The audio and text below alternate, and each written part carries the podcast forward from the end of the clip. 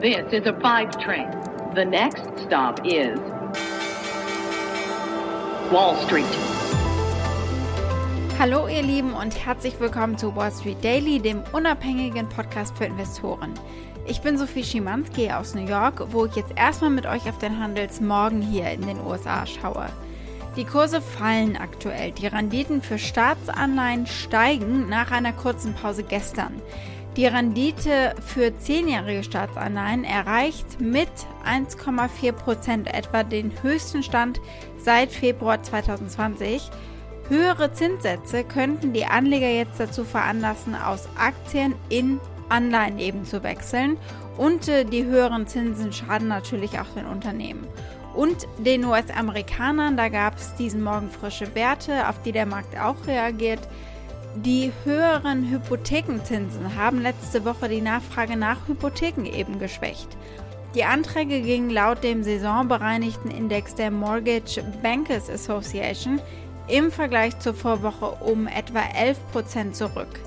Das Angstbarometer VIX zieht leicht an, aber wir haben definitiv schon Schlimmeres gesehen in den letzten Monaten.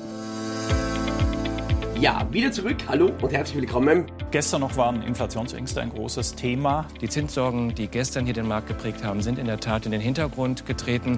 In der jetzigen Phase der Neuorientierung kommen auch noch Irritationen dazu. Und natürlich auch ein heißes Thema Kryptowährungen. Wir haben heute Impulsgeber, äh, keine großen. Heute sprechen wir über US-Notenbankchef Jerome Powell. Er zumindest will noch lange an den niedrigen Zinsen festhalten. Heute steht dieser Aspekt im Vordergrund, oder? Ja, genau, denn das erste unserer Themen heute ist, Paul wieder angekommen ist hier an der Wall Street und wie er die Sorgenfalten etwas hat glätten können an seinem ersten von zwei Anhörungstagen vor dem Kongress. Bitcoin fällt. Da gab es ein spannendes Interview mit Bill Gates, der hatte ein paar Worte zu sagen über Bitcoin und über Elon Musk und Tesla. Und apropos Tesla, Tesla kämpft sich gerade von einem tiefen Fall wieder nach oben und äh, auf einen Grund dafür schauen wir hier ebenfalls. Und dann gucken wir auf Apple, die hatten gestern Hauptversammlung und wir schauen, was dabei rausgekommen ist. Und die Aktie des Tages ist die vom deutschen Unternehmen Warta, das habt ihr euch gewünscht.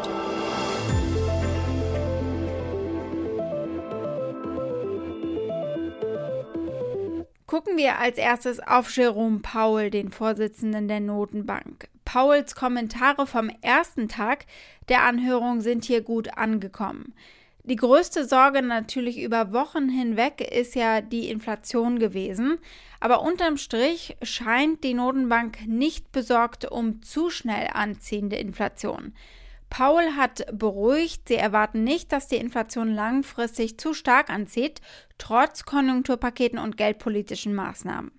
Aber sie verfügen natürlich über die entsprechenden Gegenwerkzeuge, um die Inflation im Zaum zu halten und würden die eben auch nutzen, um zum Beispiel Hyperinflation zu bekämpfen. We've averaged less than 2% inflation for more than the last 25 years.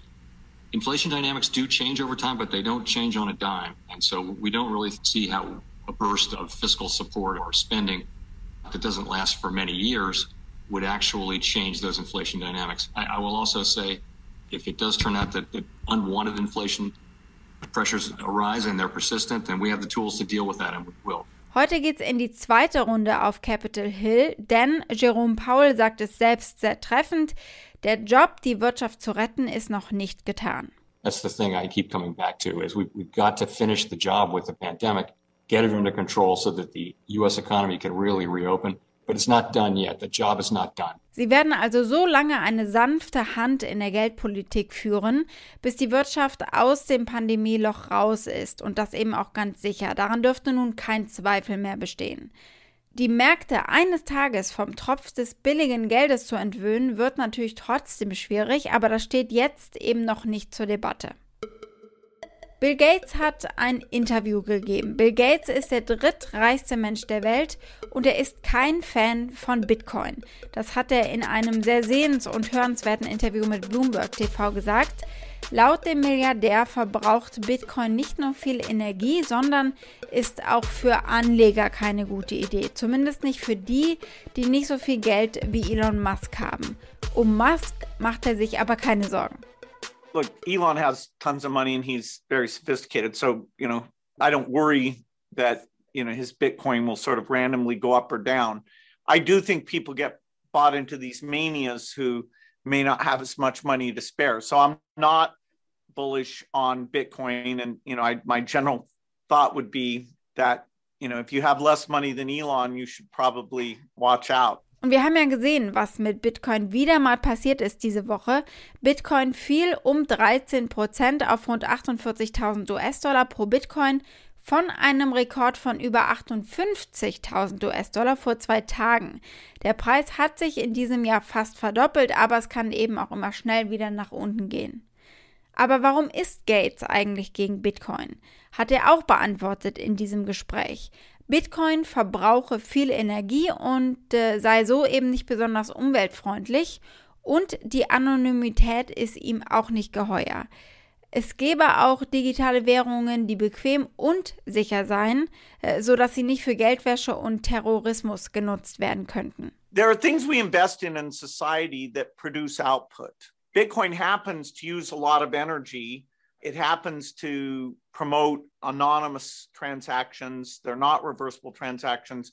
The Gates Foundation does a lot in terms of digital currency, but those are things where you can see who's making the transaction. Uh, so digital money is a good thing. And you know, there's a different approach that's local currency and attributed and you know deals with all the money laundering and terrorism type regulations and yet gives you the convenience and the low cost of transaction. Übrigens noch ein Nachsatz zu Bitcoin. Zahlungsanbieter Square hat zugeschlagen.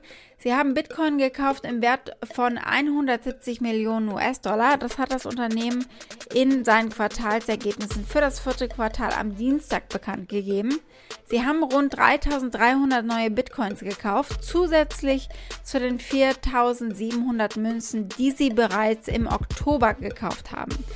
Ende 2020 machte ihr Bitcoin-Besitz bereits etwa 5% der Bilanzsumme des Unternehmens aus. Ja, wenn wir über Bitcoin reden, müssen wir auch über Tesla sprechen. Und bei Tesla ist jetzt eigentlich genau das passiert, was wir hier schon gemeinsam besprochen haben. Tesla und Bitcoin sind nun miteinander verbunden und als Bitcoin fiel, fiel auch Tesla dramatisch sogar um bis zu 13 Prozent am schlechtesten Tag für die Aktie seit September. Und äh, momentan erholen sie sich ein bisschen, aber es ist eben ein langer Weg wieder nach oben. Die Aktien haben die Sitzung am Dienstag immer noch mit etwa 2% Minus beendet. Mit den Verlusten von Montag zusammengenommen ist Tesla jetzt aufs Jahr gesehen negativ. Die Kollegin Pippa Stevens auf CNBC hat äh, dem sehr entsprechend und sehr treffend laut gegeben, fand ich. And since Bitcoin is a very, very volatile cryptocurrency, some people are saying, ah, maybe I'll ease up a little bit on my Tesla position, which is what we've seen with the recent selling in Tesla. Bitcoin war aber nicht der einzige Grund. Investoren haben sich für ihre Reopening Trades auch von hochfliegenden Tech-Namen abgewendet. Darüber haben wir hier auch schon gesprochen. Der Autohersteller ist einfach das Aushängeschild für disruptive Tech-Aktien und die Investoren haben natürlich massenhaft Geld investiert in den schlimmsten Monaten der Pandemie. Aber die Aussichten auf neue Konjunkturmaßnahmen und Impfstoffe machen zyklische Sektoren für Investoren wieder attraktiver. Die Verlierer der Pandemie sind also jetzt zu den Gewinnern geworden am Aktienmarkt. Und Tesla hat einfach bislang super viel zugelegt in 2020, also warum nicht Gewinne vom Tisch nehmen? Konkurrenz gibt es auch aktuell genug. Wir haben gestern über Lucid Motors gesprochen. Aber an diesem Morgen zieht die Tesla-Aktie ganz leicht wieder an. Warum? Und die Antwort führt uns zur Star-Investorin Cathy Woods von ARK Invest. Sie hat beim Dip bei Tesla zugeschlagen. Sie hat gestern Tesla-Aktien im Wert von mehr als 120 Millionen US-Dollar gekauft, denn sie ist Fan. Vor allem von Möglichkeiten im Bereich Ride-Sharing, also das, was Uber macht, und im Bereich autonomes Fahren. Und da haben viele äh, Testmeilen bei Tesla eben schon dafür gesorgt, dass sie erfahrener sind als Konkurrenten wie Google. Our confidence in Tesla has grown as we've done research on what ride sharing potentially could add. It could limit the risk significantly. It's a much more profitable business than electric vehicles. And then as time goes on and we learn about their artificial intelligence expertise, the 30 billion miles they've collected of real world driving data. No one comes close. So uh, we're pretty excited about autonomous, and our, the probability of success in autonomous, we believe, is going up. Aber der Trend der Rotation aus Tech-Aktien raus hat ARK natürlich besonders hart getroffen. Am Dienstag waren die Top-Namen von ARK Investment Management die größten Verlierer auf dem Markt, alle zusammen. Die Aktien von Palantir, zum Beispiel Tesla, Roku, Square, PayPal, Spotify, die sind alle stark gesunken, in vielen Fällen sogar zweistellig. Kurz nach Handelseröffnung fiel der ARK Innovation Fund um 11 Prozent und bis zum Mittag hatten sie 30 Millionen Aktien gehandelt. Der Fonds schloss um 3,3 Prozent und fiel im Wochenverlauf um etwa 10 Prozent.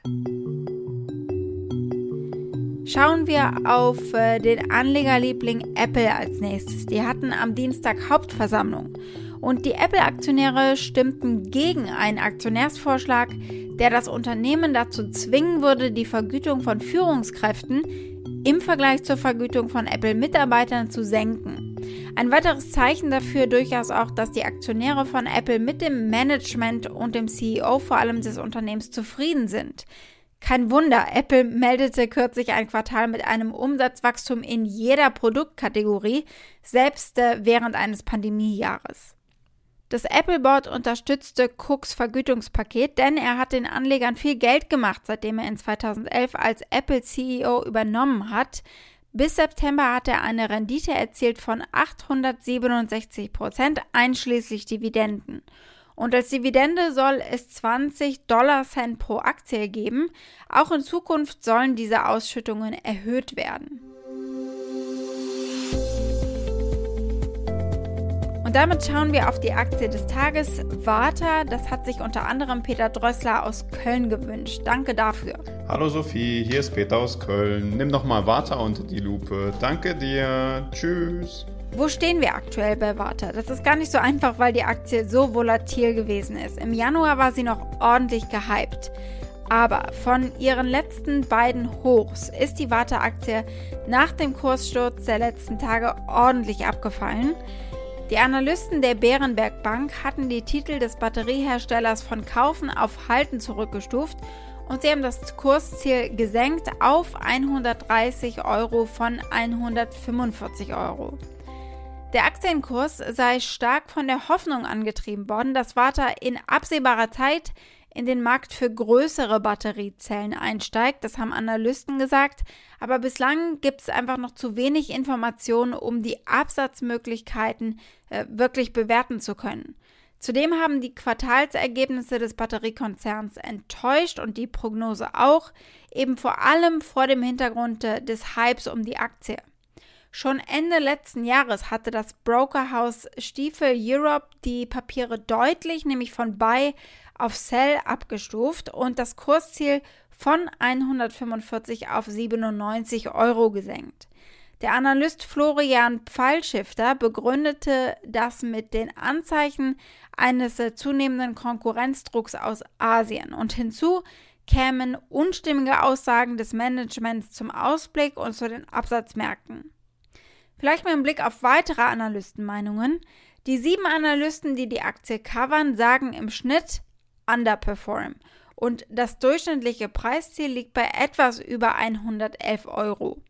Das Unternehmen wird übrigens seine vollständigen Jahresergebnisse am 31. März veröffentlichen. Da gibt es also nochmal frischen Input. Wall Street. Das war's mit Wall Street Daily für heute. Für Fragen oder Vorschläge erreicht ihr mich via E-Mail unter wall-street-daily at mediapioneer.com. Damit wünsche ich euch einen schönen Abend. Bis morgen, eure Sophie.